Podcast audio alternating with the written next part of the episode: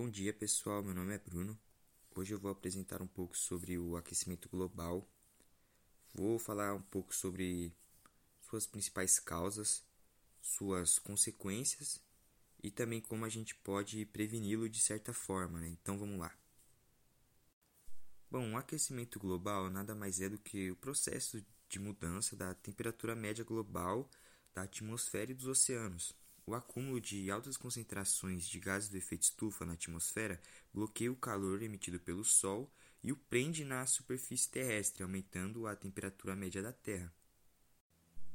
As principais causas do aquecimento global estão relacionadas para a maioria dos cientistas com as práticas humanas realizadas de maneira não sustentável, ou seja, sem garantir a existência dos recursos e do meio ambiente para gerações futuras como a poluição, as queimadas e o desmatamento, estariam na lista dos principais elementos causadores desse problema climático.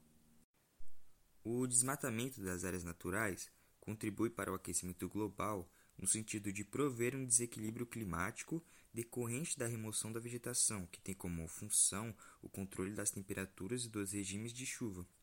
A floresta amazônica, por exemplo, é uma grande fornecedora de umidade para a atmosfera provendo um maior controle das temperaturas e uma certa frequência de chuvas para boa parte do continente sul-americano, conforme estudos relacionados com os chamados voadores.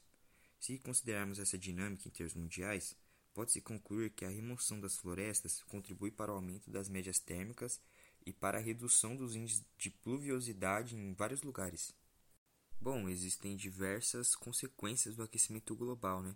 Como a intensificação de catástrofes climáticas, tais como furacões e tornados, secas, chuvas irregulares, entre outros fenômenos meteorológicos de difícil controle e previsão, o aumento das temperaturas dos oceanos e derretimento das calotas polares, eventuais inundações de áreas costeiras e cidades litorâneas em função da elevação do nível do oceano, aumento da insolação e irradiação solar em virtude do aumento do buraco da camada de ozônio, extinção de espécies em razão das condições ambientais adversas para a maioria delas e entre diversas outras consequências.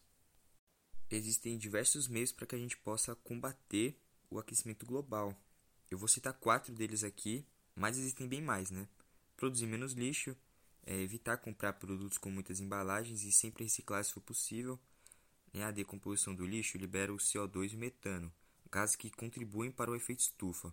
Em um sistema de decomposição mais ideal, esses gases são aprisionados e utilizados para produzir eletricidade. Consumir produtos locais, produtos produzidos localmente, não necessitam ser transportados a longas distâncias e, portanto, dispensam as emissões do gás de efeito estufa que os caminhões geram a rodar centenas e centenas de quilômetros carregando mercadorias.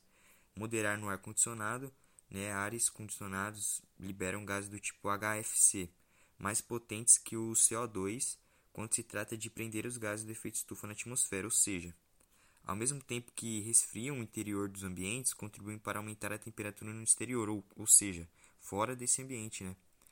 E ir de transporte público, né? A queima de combustíveis fósseis pelos meios de transporte é a principal fonte de emissão de gases do efeito estufa nas cidades. Assim, utilizar transporte coletivo contribui para amenizar a emissão desses poluentes além de diminuir os congestionamentos e otimizar o tempo de todos.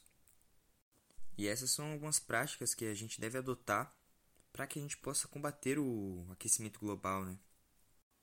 Espero que tenham entendido sobre esse assunto. É um bom dia a todos e até mais.